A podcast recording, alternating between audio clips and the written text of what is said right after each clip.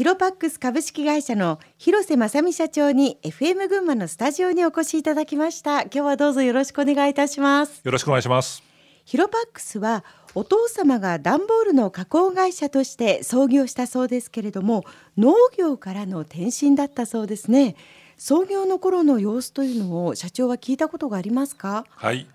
えー、広瀬家は、えー、先祖代々、えー、農業に、えー、従事しておりましてえー、先代も学校卒業後は、えー、農業をしておりましたが、えー、東京で針箱屋さんを営んでいた親戚からこれから段ボール産業が成長していくよという話を聞きまして、えー、えー、農業をやめて段ボール加工会社の創業を思いついたようです。で実際にその成長するよというふうなご親戚の方からのアドバイス通りうまくいったんですか？はい段ボールに関してはですね生産が拡大したのは1960年代なんですね。うん、その頃あの成果物なんかの箱が木箱から段ボールに変わったりとか、えー、それ以外のものも、えー、段ボールの採用が進んで、えー、まあ、全国で段ボールの、えー、加工会社が設立されました。で当社もちょうどその頃会社できましたので、うん、1962年の創業ですもんね。そうですね、えー、でちょうどその阿弥陀波に乗ったという感じだと思います。で社長は子供の頃から家を継ぐというようなそんなお考えがあったんですか、はい、農業やってましたんで、うん、周りが田んぼとか畑でした、えー、えー、その一角に自宅があったわけですけども、はい、その田んぼ畑を潰して、えー、工場にしました、うん、子供の頃からその工場が遊び場で、当時の従業員社員の皆さんが私の遊び相手になってくれて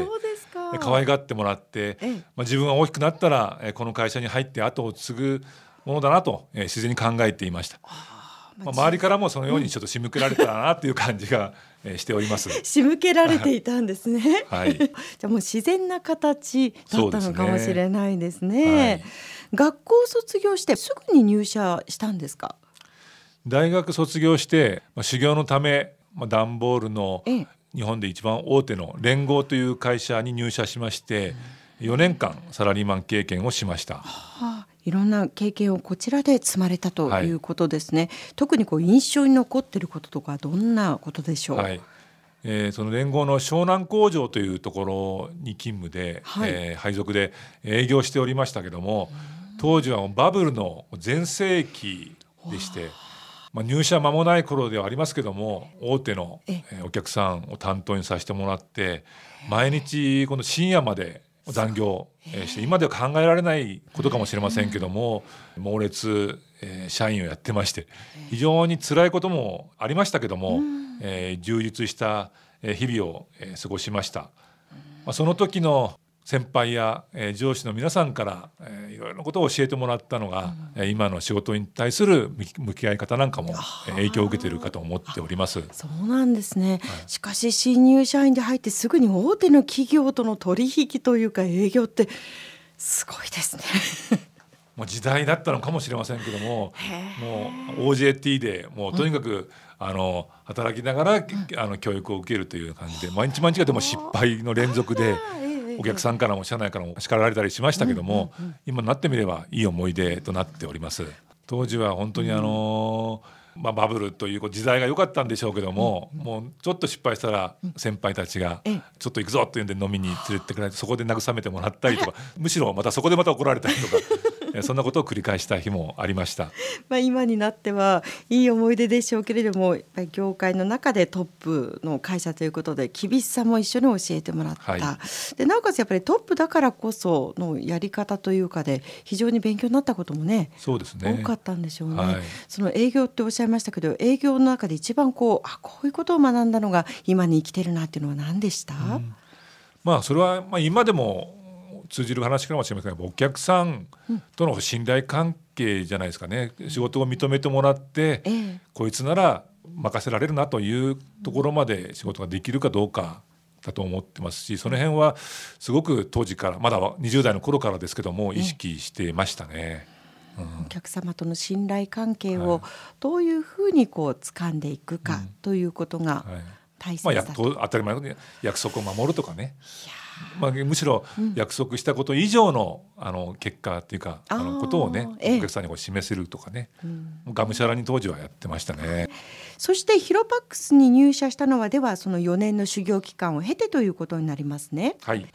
バブルが弾ける直前の頃だったと思うんですけど、うん、1990年に、はい。まあ、今のヒロパックスの前身の広瀬ダンボールという会社に入社しまして、はい、会社の状況もやっぱり厳しくなってましたのでなりつつもそうですね。そういう状況の中で、まあ、当時の社長、まあ、父親ですけども、はい、そろそろ、えー、修行を終えて、会社に戻ってくれないかということがありまして、こちらに帰ってきました。はい。でその広瀬社長段ボールの加工会社というのは、はい、その段ボールになるまでのどの段階をすることを言うんでしょうね？はい、まあ、業界ではよくボックスメーカーと言われますけども、まあ、連合さんなんかはまあ一貫メーカーですね。あの原子から段ボールのシートを、まあ、段ボールって3層から表と裏の紙と中芯っていう波打ってるもの、それを貼り合わせたものを、えー、シートっていうんですけども、そういうこともやってその後箱に作ることも全て連合さんの場合やってますけども我々ボックスメーカーは、連合さんとかそのシートメーカーっていうとこから3層のシートを仕入れて印刷したり、えー、抜いたり貼ったりという感じで最後の箱として仕上げてお客様にお届けするという仕事になっております。お帰りになってどういった仕事を任されたんですか？サラリーマン経験の時にやった営業をも中心に、えー、やってまして、まあ、連合で本当に鍛えられた経験っていうのが生きて世の中ではバブルがはじけて厳しい時期だったのかもしれませんけども、はい、おかげさまで新しい仕事をたくさんいただくことができまして、会社も急成長することができました。はあ、では急成長する原動力、まあ、起爆剤になったのが広瀬社長が会社に入ったことになるんですかね？うん、まああの客様にやっぱ恵まれてましたので、うんうん、あのお客さん自身がやっぱりかなり成長している会社が多かったのでお客さんのまた成長にお,、お手伝いができるということの中で、いろいろ提案をしたりとか。あのお客さんの要望に対してあの忠実に対応できるようなことはやってたつもりです。あの厳しい世界から連合での修行を経たということでその当時そのヒロパックスに入社した時の会社の姿というのはどういうふうに映りましたか？そうですね、えーまあ、あの会社がこう成長するとともに、やっぱり社内のいろんな問題点も自分なりには明らかになってきまして、まあ、特にこの、まあ、今までは高度成長期の中で会社の特に理念っていうかなくとも、あの会社っていうのは伸びてきたんだと思うんですけども、やっぱり我々もサラリーマンを経験する中でやっぱり経営の理念っていうのは必要だなと強く思っていましたし、まああの大手と違うやっぱりことがするとやっぱり業務の生産性というかあの設備も立派なものがない中でやってましたんで、やっぱ生産性が低いなとか。まあ、それと合わせたやっぱ財務体質に関して脆弱なところがあるなっていうのは感じてまして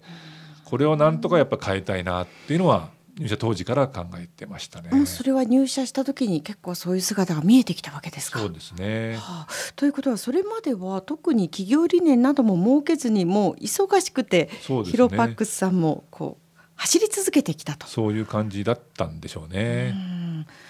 次期社長としてではそういったことを今後はやっていかないと企業としての未来というのは厳しいなというふうに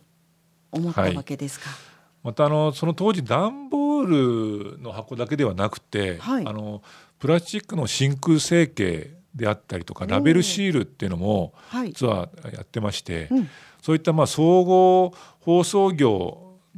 としてってのアピールをもっとすればよかったんですけども、はい、社名がやっぱり広瀬段ボールということでお客さんとかまた周りからの見方っていうのは段ボールやっていうことになってしまってたので、うん、それも変えたいなってことでちょうど入って間もなくして、はい、えー、会社の創業30周年ということもあって、うん、CI を導入しまして会社の名前をヒロヒロパックス株式会社に変更しまして、えー、経営理念から全て見直すことにしました。CI コーポレートアイデンティティというものですよね。こう企業イメージを統一させるための、まあ、戦略として例えば、えー、会社名も改めたりとか、まあ、経営理念もお立てになったり。で、はい、あの工場の機械なんかも最新のものを入れたりして、うん、まあ、そういうことをやっていく中で劇的にその財務体質も変化してきた感じですね。ねはあ。社長が入ったことによって随分と今までとやり方が変わってきて、うん、社員の方々っていうのはうまくついてきてくださったんですか？うん。私自身がもう大手に行ってそのやり方を入れた部分がやっぱ強かったので、うん、まああの先代の社長であったりあのその当時の社員からしてみればかなり、えー、抵抗というかびっくりしたでしょうね。ねただやっぱり結果がねお客さんの見方は確かに変わってきて良くなったねっていう評価をもらうとやっぱ認めざるを得ないっていうことだと思いますんで。まあ確かにいろいろとあのありましたけどもご意見もあったけれども、ええ、でもねあの外部の方からそういうふうに褒めてもらうと働くことに誇りも持てますものね。はい、えー、この後の話も非常に興味深いんですがここで一曲お届けしたいと思います、はい、リクエストをいただいている曲がサザンオールスターズですが先ほど、えー、連合にいらした時に湘南工場というふうな言葉が出てきました、はい、そちらにお勤めだったと、はい、サザンと湘南というとなんとなくこうリンクするものがありますがそのあたりからのリクエスト曲ですか？そうですね。よくあの東京にお客さん訪問した後、はい本来はもっと近い道で工場まで戻れるんですけども、うん、わざわざ成城バイパスを走りながら聴いた思い出の曲です。はい、サザンオールスターズでややあの時を忘れない。